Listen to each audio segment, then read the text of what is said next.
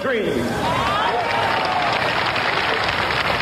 My poor little children will one day live in a nation where they will not be judged by the color of their skin, but by the content of their character. I have a dream today.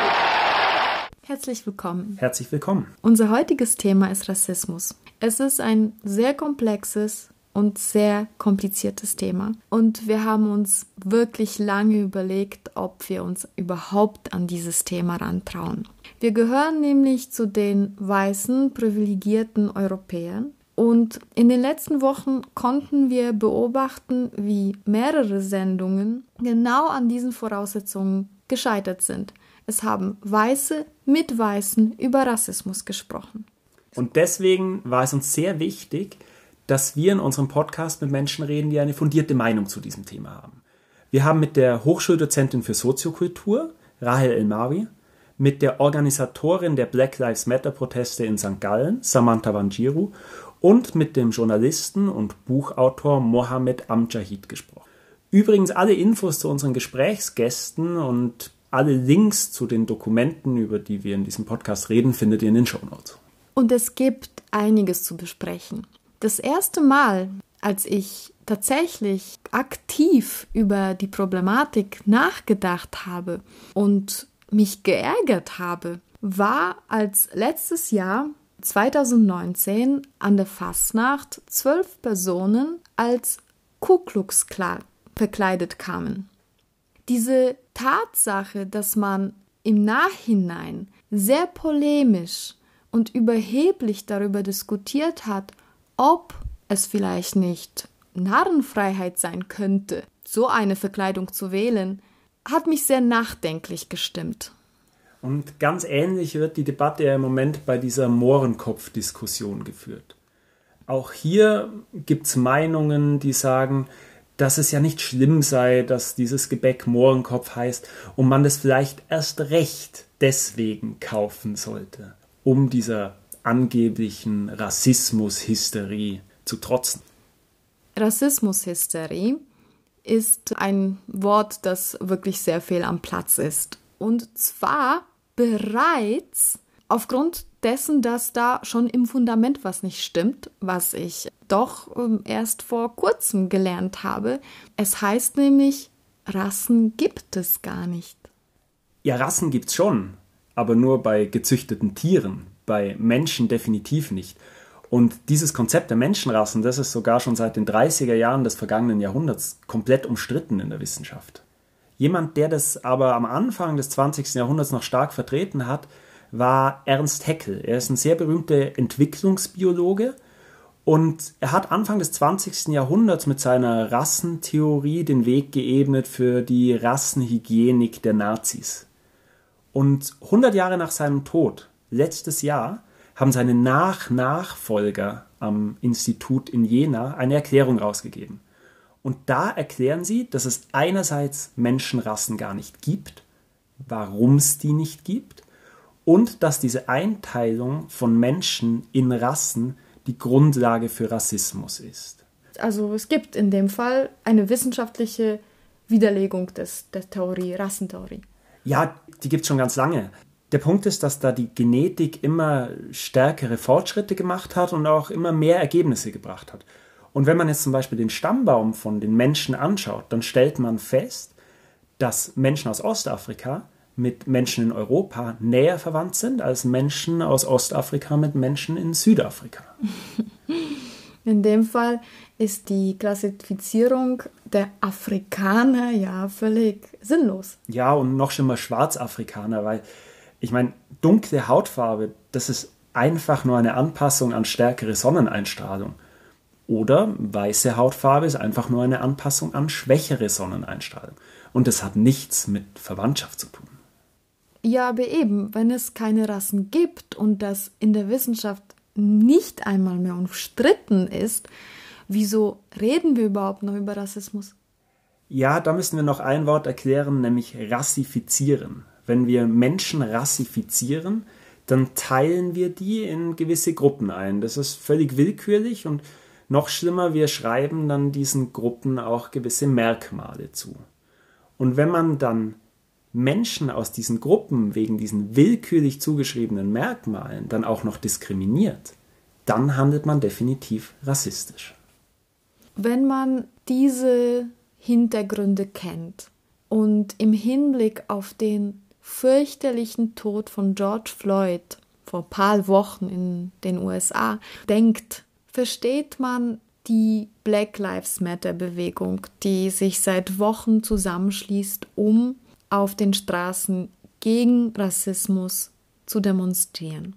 Auch in Europa gibt es diese Demonstrationen und hier wird natürlich ähm, polemisiert, ob diese Bewegung überhaupt gerechtfertigt ist. Als Hauptursache oder Hauptthema dieser Bewegung ist nämlich die Polizeigewalt in den USA. Und diese wird hier in Europa bestritten, zumindest bestritten. Und da fragt man sich natürlich, welche Rechtfertigung haben die Black Lives Matter Demonstrationen in Europa?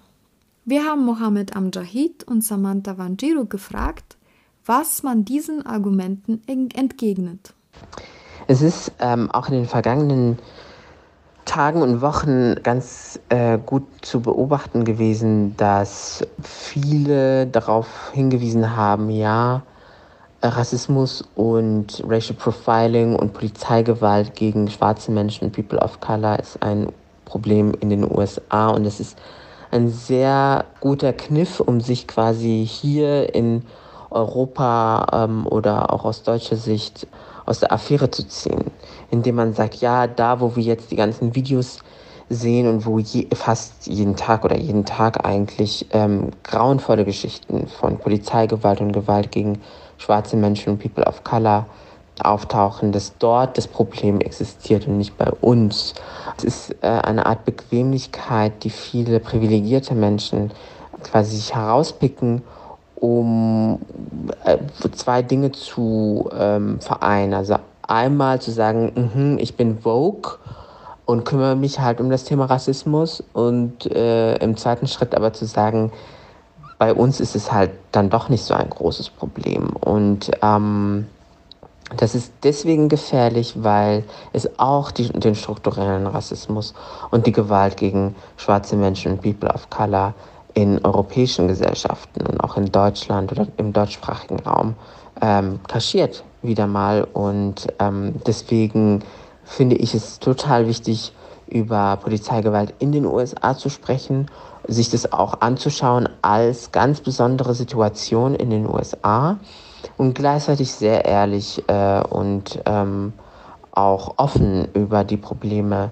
hier bei uns ähm, zu sprechen um halt Lösungen äh, zu finden, Ressourcen umzuverteilen, äh, Investitionen zu tätigen und halt die Debatten zu führen, die geführt werden müssen. Und das äh, ist nicht nur für die USA wichtig. Also ich muss daher Amjahid auch recht geben. Ich glaube, viele verstehen eben den Part nicht des strukturellen Rassismus dass Rassismus was Universelles ist, was, was jeden betrifft auf der ganzen Welt, egal ob du schwarz bist in den USA oder in der Schweiz. Es ist, glaube ich, eben so ein komplexes Gedankengut und so eine komplexe Ideologie, dass viele, die nie, die nie darüber studiert haben, nie verstehen, was man genau damit meint. Weil das ist ja das Spezifische beim Rassismus, was, was es sich unterscheidet äh, zu vielen anderen Diskriminierungsarten. Und ich glaube einfach, dass da die Aufklärungsarbeit wichtig ist, dass man gewisses Wissen verbreitet, warum Rassismus strukturell ist und gesellschaftlich. Weil desto öfters ich sowas erkläre, also dass Institutionen zum Beispiel rassistisch vorgehen, sagen wir zum Beispiel Polizei auch in der Schweiz äh, bezüglich Racial Profiling. Es gibt ja nicht ohne Grund eine Allianz gegen Racial Profiling in der Schweiz. Wenn man den Menschen sozusagen das näher bringt, bekommen sie mehr ein Gefühl dafür, wieso Rassismus überall sich wiederfindet und nicht nur in den USA. Also es ist definitiv auch wichtig, die Sensibilität auf strukturellen Rassismus und auf sehr subtile Formen von Rassismus hier in Europa zu lenken. Wobei, da höre ich dann wieder das Argument von Gegnern der Proteste nämlich die sagen, ja, bei uns gibt es eine Rassenhysterie und die dann alles relativieren, die dann sagen, bei uns regt man sich schon über den Namen einer Süßigkeit auf und man solle doch mal in afrikanische Länder geben. Da gäbe es Rassismus gegenüber Weißen, der wahnsinnig manifest ist. Was ist denn von solchen Aussagen zu halten, Rahel Elmawi? Ich will, wenn wir es jetzt zuerst noch äh, global betrachten, in den weltweiten Rassismus, gibt es überall. Und ich will aber keinen Rassismus-Competition, also einen Wettbewerb, wo es mehr Rassismus oder Schlimmeren gibt. Das finde ich, äh, ist niemandem dienlich, sondern es, der Fakt ist, es gibt überall Rassismus. Und Rassismus beruht ein Stück weit, oder nein, Rassismus beruht weitgehend auf den kolonialen Machenschaften. Die sind äh, mehrere hundert Jahre alt und auf diesen Unterscheidungen, wer, wer ausgebeutet werden kann und wer ähm, eben ja, oben steht und äh, das, das Ausbeuten organisieren kann, das haben wir gelernt, internalisiert und das macht immer noch diese Machtbeziehungen zwischen uns Menschen aus. Und wo das Problem in der Schweiz ist, also oder die, der Rassismus in der Schweiz, der lässt sich überall verordnen. Der lässt sich in alltäglichem Handeln verorten, was wir erleben, ähm, rassifizierte Menschen erleben. Sei das im Bus, dass niemand neben einem sitzen will, sei das, ähm, dass wenn man in einer Warteschlange ist für ähm, erste Klasse, darauf hingewiesen wird, dass man in der ersten Klasse Warteschlange ist und sicher nicht dahin gehört, sei es ähm, bei Bewerbungen nicht berücksichtigt wird und äh, rassifizierte Menschen äh, berichten, dass sie 250 Bewerbungen schreiben müssen. Also es, es, es, kann, es ist wie überall, oder? Und diese Beispiele zeigen, es ist alltäglich. Wir alle haben gelernt und meinen, da irgendetwas berichtigen zu müssen. Es ist aber auch institutionell eingeschliffen, das heißt in die Werte und Normen von Institutionen, die rassistisch zum Beispiel die Schule selektionieren, unbewusst, aber es passiert. Und es ist auch, wir sprechen auch von strukturellem Rassismus, das heißt, dass wir wirklich in den Gesetzgebungen auch Unterscheidungen haben. Und das ist das Problem ähm, in der Schweiz und, und die Schwierigkeit ist aber mit diesen Abwertungen, die immer wieder passieren, ähm, dass, was ich wahrnehme, ist, dass ein großer Teil der Bevölkerung das nicht ähm, wahrhaben will, all diese Berichte. Und die, da gab es jetzt auch ganz viele Berichte von diesen Erlebnissen von Menschen. Aber man will immer noch mehr von diesen Berichten und lässt die als individualisierte Probleme stehen und will nicht anerkennen, dass es ein systematisches, strukturelles Problem gibt. Das sind nicht individuelle Probleme. Jede Person, die das schildert, die schildert etwas aus einem, einem kollektiven Pool von Erlebnissen, der, die eben ausmachen, dass wir in der Schweiz, genauso wie in, in allen anderen Ländern, diese rassistische Strukturen haben. Und wenn ihr das Beispiel fragt von einem M-Kopf, ich spreche das Wort nicht aus, ich, ich spreche von einem Schokokuss zum Beispiel, ähm, das finde ich ein adäquates Wort, aber dieser M-Kopf, auch da finde ich es krass, ähm, dass dann weiße Menschen entscheiden möchten, was äh, schwarze Menschen ähm, beschäftigt, was schwarze Menschen verletzt. Wir haben auch noch andere Probleme, absolut, aber das ist ein Problem, dass wir mit Wörtern arbeiten und Leute regelmäßig verletzen und nicht bereit sind, diese zu ändern. Obwohl man das Wissen hat und das weiter benutzt oder sogar noch polemische Aktionen daraus macht, das ist offensichtlich gezielter Rassismus. Diejenigen, die diskriminiert und verletzt werden, sollten die Deutungshoheit über Rassismus bekommen. Das ist völlig nachvollziehbar und logisch. Vielleicht hat der M-Kopf als Süßigkeit auch eine Tradition, aber man kann es so schön wie der Kolonialhistoriker Bernhard Scher von der ETH Zürich sagen, es ist eine Tradition, aber diese Tradition ist verletzend und diskriminierend. Und eine Demokratie sollte solche Traditionen immer wieder neu aushandeln können. Ich finde diesen Satz sehr schön. Und ich habe das Gefühl auch, dass äh, die geschichtlichen Hintergründe für diese Debatte enorm wichtig sind.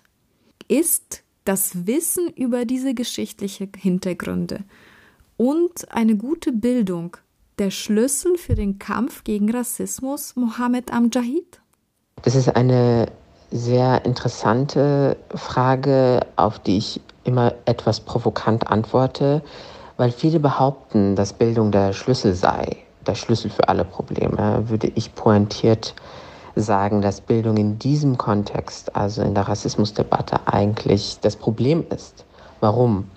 Ähm, viele gehen davon aus, dass Menschen, die gut oder sogar sehr, sehr gut ähm, ausgebildet sind, nicht rassistisch sein können. Das ist ein komischer Gedankengang, der aber genau diesen Rassismus zum Beispiel an der Universität kaschiert.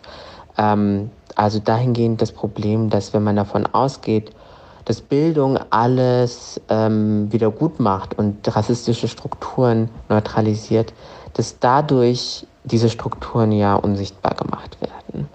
Was meine ich damit? Ähm, in meinem Buch Unter Weißen äh, beschreibe ich konkret, wie ein Professor, und ich würde jetzt behaupten, dass ein Professor ähm, sehr gut ausgebildet ist, imaginierte Zusammenhänge zwischen Kriminalität und äh, nicht weißer Hautfarbe herstellt. Das bedeutet, dass diese politische Einstellung, aber auch dass dieser erlernte Rassismus ihr nicht einfach weg, weggeht, wenn man einen Doktortitel hat. Und das äh, finden, findet sich so auch in Gymnasien wieder, in Thinktanks, in Redaktionen. Wenn wir ausgehen würden, dass, dass ähm, äh, viele gut ausgebildete Menschen nicht rassistisch agieren würden, dann können wir auch nicht das, den strukturellen Charakter des Problems sehen. Abgesehen davon, dass es sehr klassistisch ist, zu behaupten, dass nur schlecht ausgebildete Menschen, also Menschen mit vielleicht nur einem Hauptschulabschluss oder mit keinem Schulabschluss, dass diese Menschen alleine für den Rassismus zuständig sind. Im Gegenteil, oft ähm, habe ich die Erfahrung gemacht, dass, ähm, dass gut qualifizierte Leute eher in Machtpositionen sind, um Rassismus überhaupt zu leben und in Worte und Taten zu übersetzen. Das heißt, dieses Denken, dass Bildung allein der Schlüssel zum Kampf gegen Rassismus ist, das löst keine Probleme. Das schafft vielleicht sogar viel mehr neue. So nach dem Motto, Rassismus, das ist doch nur was für die schlechter Ausgebildeten. Aber das stimmt nicht. Egal wie gut ausgebildet, egal wie gut informiert wir sind, wir müssen selbstreflektierter werden. Und das ist definitiv eine Lehre, die wir aus dem ziehen können. Ein anderer Bereich, in dem um mehr Gleichberechtigung gekämpft wird, ist der Kampf um die Gleichberechtigung zwischen den Geschlechtern. Gibt es da eigentlich Parallelen zum Kampf gegen Rassismus? Weil in beiden Fällen ist der der weiße, männliche Europäer ein Stück weit zur Norm gemacht worden, Rahel Elmawi. Ich meine, also es ist extrem eng verknüpft, auch kapitalistische ähm, Aspekte, die dann eben auch noch relevant waren und, und sind, nämlich ähm, bei der Eroberung von, von Land und bei dem Untertanmachen der anderen, die dann eben als Werkzeuge das alles bearbeiten und da wurden Frauen gebraucht und da wurden äh, rassifizierte Menschen ähm, genutzt. Also, äh, Indigenous People und schwarze Menschen dann auch, oder mit der ganzen Versklavung. Also da gibt es eine, eine ganz klare Verschränkung, die hergeht. Dann gibt es natürlich die Verschränkung, dass schwarz positionierte Menschen immer auch äh, intersektional betrachtet auch ein Geschlecht haben und, und dort es Verschränkungen gibt, die relevant sind, ähm, bewusst zu haben, weil die Exotisierung und Ausbeutung von schwarzen Körpern geht alle Geschlechter etwas an. Und die ganze ähm, Stereotypisierung, wie wir es kennen von, von wie Frauen stereotypisiert werden, was für Rollen ihnen zugewiesen werden, passiert auch schwarzen Menschen. Also, und das ist auch gelernt Das ist ähm, ebenso bewusst auch gemacht und nämlich ist es bewusst entstanden, was die Frau darf, wenn wir daran denken, schon nur äh, nach dem Zweiten Weltkrieg, die, die viele Frauen, die ja eine gewisse Zeit alles äh, leiteten, Haushalt und in der Fabrik, die, die, die sogar die Waffen produzieren mussten, man alles von ihnen verlangte, weil die Männer weg waren und kaum war diese Zeit vorbei, wurden, wurde das Ideal der Hausfrau, der Einernährmodell erstellt und somit die Frau zurückgebunden. Und das ganze Potenzial konnte sie nicht mehr entfalten. Und auch da, Patricia Purcher zeigt es ganz schön mit in ihrer Habilitation, wie das auch wieder mit Rassismus nochmals verschränkt wurde, was man der Frau dann alles zeigt, auftat, mit ähm, wie, wie relevant sie ihren Haushalt pflegen soll, ein, ein schöner weißer Haushalt mit schöner weißer Wäsche. Äh, also das ist wirklich so. War dann die Werbung, das ganze Narrativ und man zeigte dann im Gegensatz Bilder von den Menschen in äh, Afrika, Anführungszeichen, die eben halt diesen Zugang natürlich nicht hatten und sehr einfache Wäsche hatten und natürlich nicht weiße Wäsche hatten, um dann noch mehr diese Sauberkeit und, und Perfektion im Haushalt hervorzutun. Also da gibt es extreme Verknüpfungen, die sehr interessant sind, ähm, auch, auch noch näher zu, zu verfolgen. Und das heißt, auch Geschlecht ist eine Konstruktion, das wissen wir je länger, je mehr. Wir haben da sehr stark eine binäre Konstruktion, Mann, Frau. Wir wissen, es gibt dazwischen äh, Identitäten, Geschlechtlichkeiten. Und wir versuchen da diese Stereotypisierung zu machen und bei Race auch. Wir haben da eigentlich ja auch nur dieses Spektrum aufgetan von, äh, es gibt die Weißen und die anderen und auch da hat man ganz klar gesagt, wer dann für welche Arbeit ähm, fähig ist und wer, wie die ganze Entwicklung dieser Menschen dann weitergehen soll.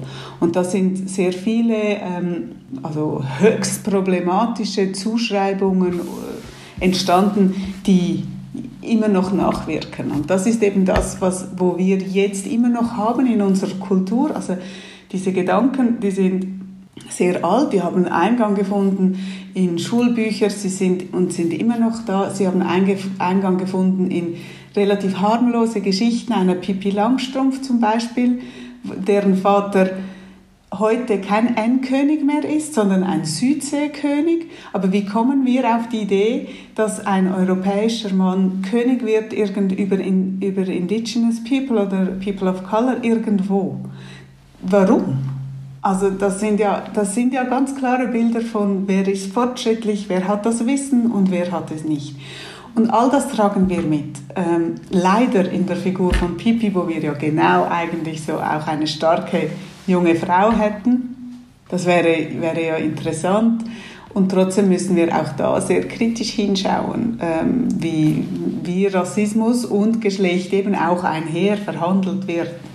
Und ähm, und wie diese Kämpfe auch auseinandergerissen werden. Oder? Der feministische Kampf war lange auch ein antirassistischer Kampf und dann wurde es auseinandergebrochen und eigentlich so die weißen Feministinnen erlangten mehr Rechte und die, die schwarzen Feministinnen blieben auf der Strecke und das sieht man an den USA sehr, sehr genau mit den, mit den Einbürgerungs- und Mitspracherechten, oder?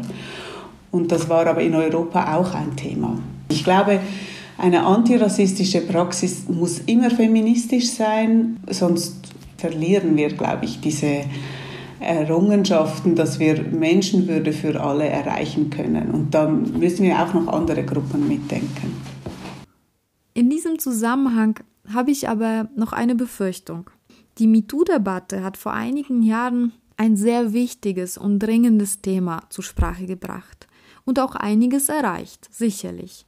Dennoch hört man heute so chauvinistische Sprüche wie man könne eine Dame heutzutage nicht mehr die Tür aufhalten, weil es sexistisch sei. Diese Sprüche führen diese Debatte ad absurdum und machen sie lächerlich. Mit dem M-Kopf fängt es jetzt auch gerade so an. Was hältst du davon, Rahel El-Mavi? Also ich, ich gehe voll, voll mit und ich habe aber zwei Gedanken. Und ein Gedanke ist nämlich auch das lächerlich machen. Das passiert da eben beim M-Kopf ja auch, oder? Das ist nicht die richtige ja, genau. Debatte, also ob wer auch immer das entscheiden darf.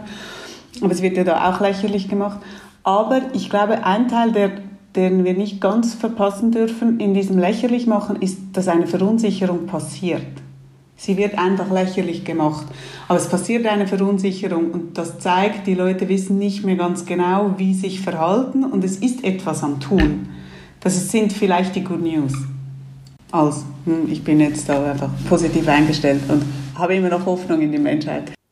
Wir haben ja vorher schon angesprochen, dass der weiße Europäer oder auch die weiße Europäerin ein Stück weit weltweit zur Norm gemacht wurde. Zum Beispiel auch als Schönheitsideal. Und viele von uns konnten das vielleicht in den Ferien in Asien oder in Afrika schon beobachten, dass es auch dort in der Werbung vor allem weiße, europäisch aussehende Menschen gibt. Und Mohammed Amjahid schreibt in seinem Buch darüber, dass in der Heimat seiner Eltern in Marokko häufig in der Fernseh- oder in der Zeitungswerbung weiße Menschen auftreten, die so überhaupt nicht aussehen wie ein Großteil der marokkanischen Bevölkerung. Das zeigt eigentlich auch nochmals, wie gewaltvoll dieser Eingriff, dieser europäische Eingriff war. Oder? Also alle Kultur, alle Schönheit überall ist hinten angestellt. Und das hat auf ganz vieles Auswirkungen. Also wenn wir Eva Ilus, äh, die über die Liebe forscht, hören, wie, wie da Liebesbeziehungen äh, auch ähm, eingegangen werden. Auch da ist klar, welches Ideal zählt, wer ist, wer ist die schöne, zu begehrenswerte Person. Und das hat sich über Raum und Zeit extrem verändert, aber im Moment ist das äh, in den letzten, ich weiß nicht wie vielen Jahren, äh, Jahrzehnten, ist dieses westliche Ideal einfach das Erstrebenswerte und ist helle Haut erstrebenswert. Ich meine, das ist, wenn ich sage helle Haut ist erstrebenswert, ich meine, das ist ja dann auch wieder extrem krass für schwarze Kinder, Kids of Color in der Schweiz, ähm, die doch mehrheitlich weiß ist, ein Selbstwertgefühl, ähm, Selbstbewusstsein zu entwickeln über das, das, das, das Kind perfekt ist, so wie es ist und gut ist, so wie es ist und schön ist, so wie es ist. Das ist extrem viel Leistung weil es immer wieder aberkannt wird. Weil wir nicht wissen, wie, wie man mit Kinky Hair umgeht, weil wir all diese Sachen, oder? Ist, man ist immer nicht, passt nicht rein. Und da aber doch noch standhalten zu können, ist eine Riesenleistung. Als wir uns auf dieses Thema vorbereitet haben, haben wir ein Hörbuch gehört mit dem Titel Was weiße Menschen nicht über Rassismus hören wollen, aber wissen sollten von Alice Hasters. Sie spricht da eine Frage an, die man häufig Menschen mit nicht weißer Hautfarbe stellt, und zwar die Frage nach der Herkunft, also wo kommst du her? Und häufig wird dann noch ähm, nachgeschoben, also ursprünglich, wo kommst du her? Wir haben uns tatsächlich angesprochen gefühlt, denn diese Frage könnte von uns stammen. Aber diese Frage meinen wir Interesse halber, also wir sind wirklich an der Herkunft dieser Person, an der Geschichte interessiert. Und jetzt stellt sich uns die Frage, dürfen wir sie stellen oder gibt es eine Antwort auf diese Frage? Kann man also einfach sagen, dass diese Frage grundsätzlich nicht angebracht ist? Diese Herkunftsfrage nicht komplex geht nicht, ähm, weil sie auf, auf einem Erfahrungshintergrund gestellt wird von so, so sind wir und so sind die anderen. Und dieses Wir ist ganz klar konstruiert, hat klare Normen, hat ein klares Aussehen und die anderen können ähm, zugewiesen werden und eben nicht nur zugewiesen werden als andere, sondern sie können eben damit auch ausgewiesen und ausgegrenzt werden. Und das ist nämlich sehr oft der Hintergrund dieser Frage, dass man eigentlich äh, also so den, den, äh, auch den, den Exotismus, den wir Menschen haben, dass wir das andere interessant finden bis zu einem gewissen Grad, aber dann wieder auch an seinem Platz verortet haben wissen wollen, ähm, dass wir diese, das stillen können. Und dieses Stillen ist aber auch etwas, was nur die Mächtigen machen können. Die können nämlich sagen, so lange interessiert es mich. Und wenn es mich nicht mehr interessiert, dann kann ich es verweisen an einen anderen Platz und ausgrenzen oder eben ausweisen. Das geht ja sehr gut mit ausländischen Menschen, wenn es denn ausländische Menschen sind. Und das ist sehr oft der Hintergrund dieser Frage, beziehungsweise ist auch das Erlebnis von POCs, schwarzen Menschen, dass es ein Platzverweis ist, dass man nicht hier dazugehört. Und deshalb finde ich, geht diese Frage nicht. Und natürlich gibt es den Hintergrund von Interesse. Aber sehr oft, und jetzt kommt die Komplexität, also sehr oft ist dieses Interesse immer noch sehr exotisch geprägt, ähm, exotisierend, auf rassifizierte Körper. Und dann ist es eigentlich immer noch das kolonial Gelernte und dann liegt es nicht drin. Und ich glaube, diese Reflexion haben wir in der Schweiz noch nicht angestoßen. Also das merke ich auch bei, bei vielen Leuten, die meinen, sie sind sehr offen und, und, ähm, und bewusst, dass sie das aber eigentlich nicht reflektiert haben. Und dann gibt es aber auch in, in gewissen ähm, auch rassifizierte Menschen, die diese Frage schätzen. Und zwar höre ich das immer von Menschen der ersten Generation, Einwa ähm, Einwanderung, die eigentlich sehr gerne erzählen, von wo sie kommen, wie sie aufgewachsen sind, ähm, wie es dort ausschaut, was Gebräuche sind und so weiter. Oder Gebräuche, was Bräuche sind. Ähm, das sind dann so Narrative und Geschichten, die ausgetauscht werden können. Und deshalb sage ich, diese Frage, woher kommst du, gehört nicht in die Kommunikation der ersten halben Stunde. Sicher nicht. Ich finde, sie gehört ans zweite oder das dritte Treffen. Wenn die Person etwas erzählen will, macht sie das sowieso. Wenn sich zwei POCs treffen und miteinander austauschen, wo, von wo bist denn du eigentlich oder welche Sprache sprichst du, ist das auch ein, andere, ein anderes Gespräch. Also ich kann es eben auch komplexer beantworten, diese Frage. Und das Beispiel, dass dann Leute sagen, ah, von Tansania, ich war auch in Kenia, sprechen Sie auch Swahili? Geht gar nicht. Und ähm, sie sind extrem schnell super persönlich, weil die Antworten sind nicht einfach. Also wenn ich diese Frage beantworten muss, muss ich eine extrem lange Geschichte erzählen.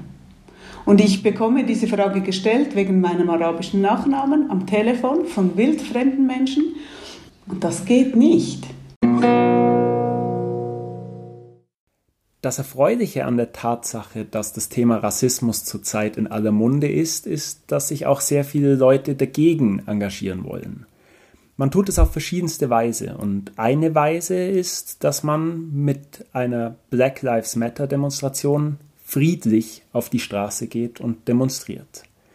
Wieso ist es gut, Engagement gegen Rassismus auf diese Weise zu zeigen, indem man protestiert, indem man friedlich protestiert bei einer Black Lives Matter Demo, Samantha Vangio? Im Prinzip sollte man aus demselben Grund auf die Straße gehen gegen Rassismus, wie man zum Beispiel für den Klimaschutz auf die Straße geht. Es ist ein wichtiges Thema, das sehr viele Leute betrifft und negative Einfluss hat auf sehr viele Menschen. Und um diesen Einfluss zu beenden, diesen negativen, braucht es erstmal ein klares Zeichen. Und ähm, Demonstrationen sind ein Grundrecht jedes Bürgers ähm, in der Schweiz, aber auch in Europa, ähm, das man wahrnehmen darf und muss, bei genau solchen Themen, um ein klares Zeichen zu setzen, dass man nicht mehr einfach diese Unstimmigkeiten akzeptiert, sondern Veränderungen fordert. Es gibt also verschiedene gute Gründe, die Demonstration auf der Straße als Protestform einzusetzen. Wer sollte denn eigentlich bei den Protesten dabei sein? Teilnehmen darf jeder, der ähm, sich von dem Thema betroffen fühlt und es ist unabhängig von der Hautfarbe. Da appelliert man, glaube ich, an die Menschlichkeit von jedem und sobald man das Gefühl hat, man möchte, man fühlt bei sowas mit, dann darf man gerne mitmachen. Ein Appell an die Menschlichkeit. Schöner kann man es wahrscheinlich nicht ausdrücken. In einer idealen Welt wäre dieser Appell aber eigentlich gar nicht nötig. Also die Idealwelt wäre in dem Sinne dann so, dass die Ideologie Rassismus, also das Gedankengut des Rassismus nicht mehr stattfinden würde in den Köpfen der weißen und der schwarzen Bevölkerung, ähm, aber vor allem der Verursachers. Das wäre sozusagen die Idealwelt. Dann würde Rassismus von einem Tag auf den anderen beendet werden, was auch komplett möglich ist. Aber natürlich ist dieses Idealbild unrealistisch. Es ist komplex, das Thema. Es hat viel mit sozioökonomischen Gründen auch zu tun, historischen Gründen und so weiter, wo sehr viel Arbeit bräuchte und braucht, bis diese Idealwelt einfach also da ist. Das, nichtsdestotrotz glaube ich daran, dass es möglich ist, dass die Menschen im Grund auf auch so eine ideale Welt möchten. Aber man muss einfach realistisch bleiben, in welcher Welt und welchen Strukturen man lebt. Und dass solche Veränderungen in der Menschheit bisher immer sehr lange gedauert haben, sehr viele Generationen gedauert haben, bis wirklich sich was verändert hat. Aber dadurch, dass wir das Internet jetzt heutzutage haben und die Welt sich durch Globalisierung und so weiter einfach schneller dreht, denke ich, dass es vielleicht weniger Mühe braucht, sozusagen, um dasselbe Ergebnis zu erzielen wie jetzt Generationen davor. Wir könnten jeder für sich die Veränderung Richtung ideale Welt vorantreiben. Wie tragen wir unseren Teil dazu bei, Mohammed Amjahid? Sich erstmal die Frage stellen, was kann ich gegen Rassismus tun? Also es ist schon mal die halbe Miete, äh, diese Offenheit überhaupt sich mit dem Thema auseinanderzusetzen, ähm, ist sehr, sehr wichtig und bei vielen privilegierten Menschen, bei vielen privilegierten weißen Menschen nicht vorhanden. Das heißt, äh, wenn jemand schon so weit ist zu sagen, ich beschäftige mich damit, egal ob ich jetzt einen Podcast dazu mache oder ähm, dazu höre, ob ich ein Buch dazu kaufe und lese, ob ich eine Debatte dazu führe, ob ich im Unterricht mich damit beschäftige, ist das schon mal gut und erfreulich, dass äh, dann mehr und mehr Menschen doch sich äh, offen zeigen, überhaupt darüber nachzudenken. Und dann ist es natürlich eine sehr große Frage, was man äh, gegen etwas tun kann, das über Jahrhunderte gewachsen ist. Natürlich kann nicht jedes Individuum die Verantwortung tragen dafür, was in den vergangenen 100 Jahren zum Beispiel passiert ist im Kolonialismus, in den postkolonialen Machtstrukturen, in der Ausbeutung von äh, sogenannten GastarbeiterInnen, äh, die Diskriminierung von Geflüchteten, egal ob äh, in Europa oder vor den Toren Europas und so weiter und so fort. Ein Individuum kann diese Probleme überhaupt gar nicht ähm, alleine lösen. Man kann aber politische Debatten anstoßen, schauen, wie man politisch agiert, egal ob bei Wahlen oder selbst im Engagement und Initiativen und dann natürlich auch schauen, wie man Initiativen auf Color und schwarze Initiativen unterstützt. Ganz konkret mit äh, Sichtbarkeit, indem man sie einfach retweetet oder ihre Beiträge teilt, indem man ihnen Geld spendet, indem man sie liest, ihnen zuhört. Zuhören ist total wichtig. Und das ist quasi der zweite Schritt nach der Offenheit, sich damit auseinanderzusetzen, ein offenes Ohr zu haben und zu sagen, ja, ich möchte deine Perspektive als äh, diskriminierte bzw. rassifizierte Person, als per äh, Person of Color, als schwarze Person mir anhören und lernen. Und ähm, wenn alle in der Gesellschaft dies sich zu Herzen nehmen, dann bin ich mir absolut sicher, haben auch wirklich alle was davon. Sich also seiner eigenen privilegierten Stellung bewusst sein, sich mit dem Thema beschäftigen, sich einsetzen, Debatten anstoßen – und sich politisch engagieren, Initiativen unterstützen, ein offenes Ohr haben und für sich selber lernen. Das kann also der Einzelne tun und er hilft dabei der ganzen Gesellschaft. Wo müssen wir umdenken, Rahel Elmawi? Was es eben wirklich ganz wichtig ist, ähm, dazu, um das machen zu können, ist, dass wir diese, äh, diese rassistische Kultur, die uns mitgeprägt haben oder hat, ich, äh, ich äh, habe mal gelesen, jemand sagt, der, äh, wir sind rassistisch sozialisiert, so wie, wie wir auch die Grammatik unserer Sprache, die wir seit Kind lernen, einfach als Kind so eingesogen haben, haben wir den Rassismus ebenso eingesogen. Und dass, dass es immer wieder kleine Unterscheidungen gibt, dass wir unbewusst merken, wenn wir mit dem Vater an der Hand ähm, Bus fahren, wo er hinsitzt und zu wem er nicht sitzt. Das, das ist unbewusst, aber das lernen wir als Kind. Irgendwann beginnen wir diese Muster zu erkennen.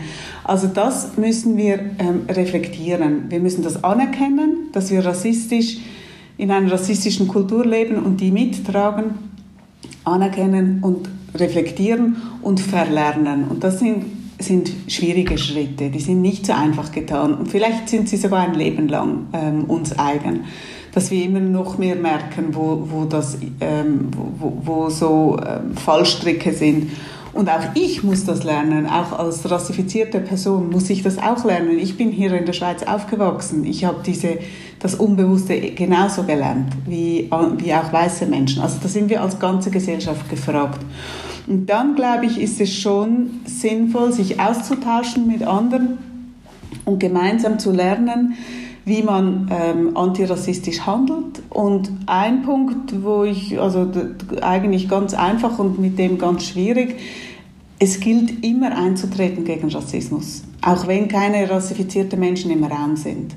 Das finde ich ähm, extrem wichtig. Also genauso wie ich keinen sexistischen Witz durchgehen lasse, möchte ich auch keinen rassistischen Witz durchgehen lassen. Und auch keinen, keinen gegen behinderte Menschen und auch keinen gegen äh, Transmenschen. Also es, es, ich finde es überall relevant. Aber es heißt eigentlich immer wieder Spaßverderberin zu sein. Du bist immer wieder Spaßverderberin, weil du am Tisch sagst, nein, es ist im Fall nicht lustig. Es ist nicht lustig. Und wenn du eine Situation siehst, wo du das Gefühl hast, da passiert etwas, das äh, rassistisch sein könnte, dann bleibst du stehen, auch wenn du Stress hast. Wir müssen diese Courage entwickeln. Und das ist ein Training. Zivilcourage haben wir in der Schweiz nicht, das haben wir nicht gelernt. Ich glaube, es gibt Länder, die haben da ein bisschen mehr äh, Übung, aber unseres nicht. Also von dem her ja, da haben wir schon noch viel Arbeit auf dem Weg zum Antirassisten oder zur Antirassistin. Tupoka Ogette, sie spricht, das hat ein Teilnehmer in ihrem Kurs mal äh, entwickelt, vom Happy Land. Dass wir so lange, bis wir, äh, bis wir, dass wir im Happy Land leben, bis wir merken, okay, das geht mich etwas an und auch ich habe diesen Rassismus gelernt. Und dann verlassen wir Happy Land und das ist ein bisschen auch schmerzhaft, weil es nämlich auch heißt, sich eben zu reflektieren und Privilegien zu teilen.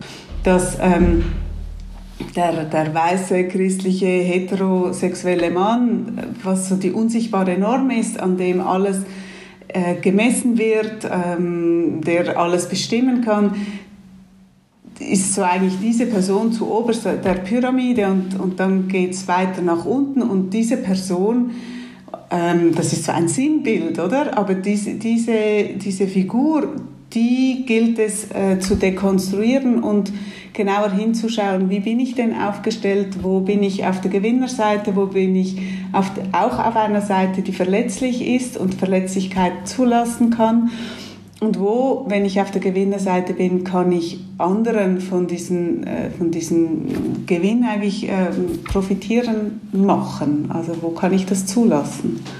Das ist der Ausweg aus Happy Land. Raus aus dem Happy Land. Das klingt nach viel Arbeit. Und vor allem nach harter Arbeit, weil die härteste Arbeit ist ja immer die Arbeit an sich selbst.